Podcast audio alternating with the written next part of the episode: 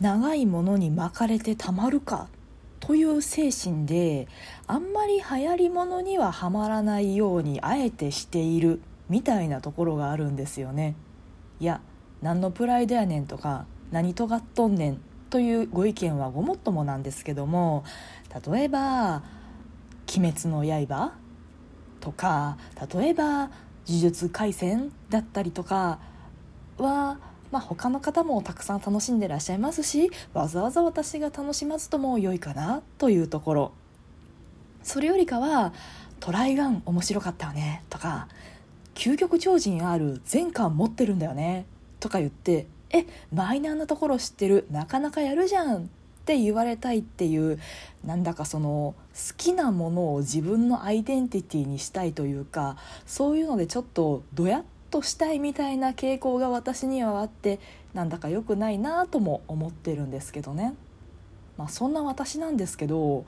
なんというかあれですね西村博之さんには世間の流れそのままに流されるままにはまってしまったんですよね前もどこかで言ったかもしれないんですけどある日突然切り抜き動画が YouTube のホーム画面に出てきてそこから「え何これ?」と思って見てみたらあれよあれよという間にはまっていくという典型的な典型的なハマり方をしてしまったんですよね。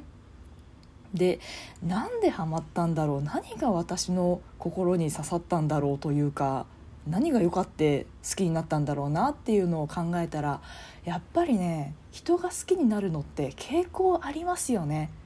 まあ、二次元とか好きな方アニメ漫画好きな方は分かると思うんですけど好きになるキャラクターに結構共通点があるというか自分なりのツボがあってそのタイプにはまっていたらその型にはまっていたらそのポイントを押さえていたら自分がはまるっていうのは結構あるあるだと思うんですよね。で私そのツボがどこにあるか分かりました。ギャップ。ギャップ萌えこそ正義ですね。猫だって吠えたい。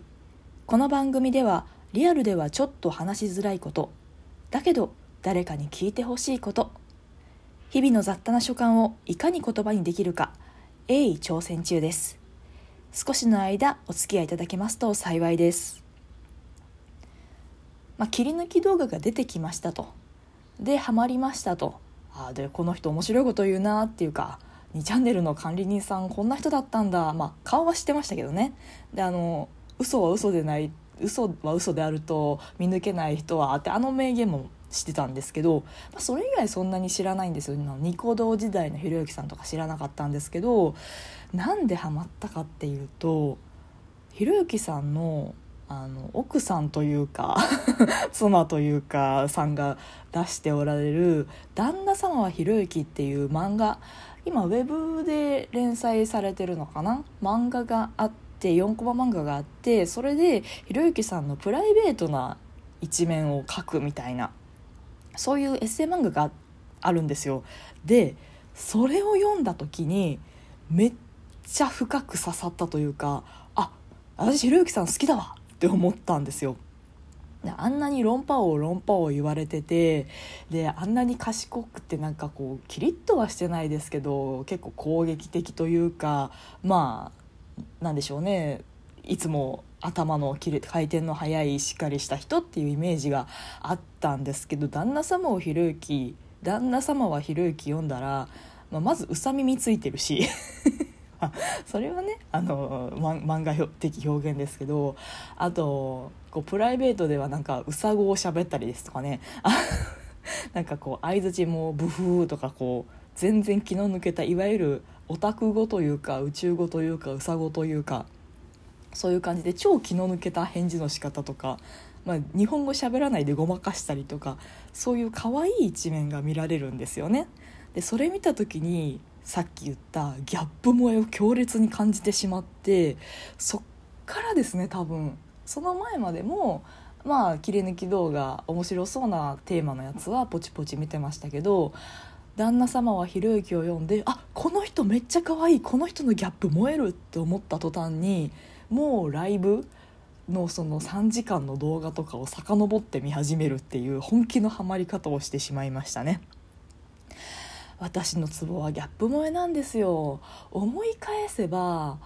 何かの折にこれも話したかもしれないんですけど「テイルズ・オブ・シンフォニア」のゼロス・ワイルダーが私の初恋の人なんですいや初恋の人というと忍たま乱太郎の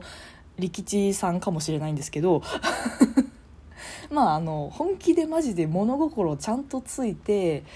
思春期じゃないですけど小学校高学年くらいでしっかりあこの人のこと好きだわって思ったのがその「テイルズ・オブ・シンフォニア」の「ゼロス・ワイルダー」なんですけどこの人もギャップ萌えなんですよ。知ってる方はわかると思うんですけど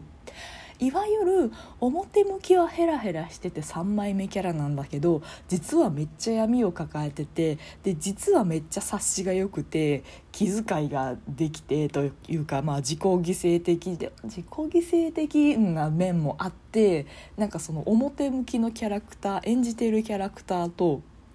本質その人の本質がめっちゃ離れててで表の方が明るい。でその真の方が暗いっていうそういうパターンのキャラクターめちゃめちゃ好きなんですよね。ゼロスくんとあとあれですね人間失格の主人公。人間失格の主人公もまさに典型例ですよね。すごい愛想がよくって気遣い屋さんでモテてモテてっていう人なんですけどもう内面ぐっちゃぐちゃでめっちゃネクラっていう。あれを中学生だっけ？小学6年生とかだっけ？で初めて人間失格読んだ時もすごい衝撃を受けてうわこの人のことめっちゃ好きっていうかもうこれは私だみたいなまあそういう時期ですからね。そういう中二というか何というかの時期ですからあの人間失格の主人公にもめちゃくちゃ続婚になった記憶がありますね。そうなんですよ。まあよく言いますよね。こう自分を好きなキャラクターに自分を投影するタイプの人と自分と遠いキャラクターであるからこそ好きになるタイプと多分両方あるんですよね。うん、私はどっちって言われたら多分ねこう私は痛い人なのでまだ中二病を抜けきれてないというか多分一生中二病治らないタイプの人なんで多分ねめっちゃ自己投影してるんですよね。だからその表向きはヘラヘラしてますと。いつもニコニコしてますともう冗談ばっかり言って「お前静かにしろよ」ってよく言われる？タイプの人なんだけど家に帰るというか一人になるとめっちゃ暗い顔してずっと一点見つめてあのあなんで俺生きてるんだろう？ああ俺生きてるの死にたいなみたいなことを考えるような死にたいまでは考えてないですけどあでも俺は生きる価値ないなってゼロス君言ってたからね。そういうそういうキャラクターが好きなんですよ。でまあ好きが高じてね二次創作まで手出したことがあるんですよね。まあ、ゼロスくんには手出さなかったゼロスくんに手出さなかったっていうとすごい語弊があるな。あの「テイルズ・オブ・シンフォニア」の二次創作はしなかったんですけどまあ別のキャラクターにはまって、まあ、それも同じような傾向があるというかいわゆる3枚目キャラなんですけどのにめっちゃハマって。で二次創作活動をしてたことがあるんですよね。ね二次創作もね楽しかったんですよ同じ趣味の仲間で今ツイッターとかあったらもうつぶやいてたらすぐに「そのキャラクター私も好きです」とかいわゆるこうカップリングものが好きな方だったらそのカップリングいいですよねとかあと解釈中でも私あったのであのこのキャラクターのこの一面はこういう背景からできたんじゃないかとかそういうねすごい解釈をしてそれをつぶやいたりとかこのシーンってこれのメタファーだよねとかあれの比喩になってるよねとかあのキャラとこのキャラは実は対比構造だよねみたいなことをめんどくさいね。今喋ってて思ったらめちゃめちゃめんどくさいね。めんどくさいオタクだね。っていうのを、まあ、あのつぶやいてると、まあ、普通はさあいつ何言ってんだってなるけど仲間が見つかると超楽しいのよね。でしかもさ二次創作って言ったら、まあ、私小説書いてたんですけど小説書いてで、まあ、ピクシブなりにあげたらさ、まあ、今個人サイトじゃなくてピクシブなんだよね懐かしいね個人サイト、まあ、その話は置いといてピクシブにあげたらさ「いいね」が来るんだよね。ありがたいことにねそんな大した話じゃないんだよ。もう私めっちゃ短いのしか書かないしあのもう箇条書きみたいなものしかもう書かないんですけどまあ、だらだら書いてもね素人の文章なんて読みづらくなるだけなのでまあ簡潔にする。目標簡潔に書くとかだったんでもう本当にさっぱりというかすっきりとした話しか書いてなかったんですけどそれでもね文章上手い人いるんですよ。すっごい本当のプロの方みたいな描写表現がすごい秀逸でもうがっつりもう二次創作なんだけどオリジナルな要素もたくさんあって読み応えのあるっていう方がいいねいっぱいあったりってよくわかるんですけどもう私の場合はその自分のための妄想メモみたいなのでさいいねもらえるってなんか勘違いしちゃうんですよね。私の文章が面白いとか私自身のセンスに対して「いいね」もらえてるわけじゃないんですけどあくまでそのキャラクターが好きな人があそのキャラクターが出てくるお話だっていうので「いいね」くれてるわけなんですけどなんか勘違いして「いいね」1回もらえるとどんどん「いいね」が欲しくなっちゃって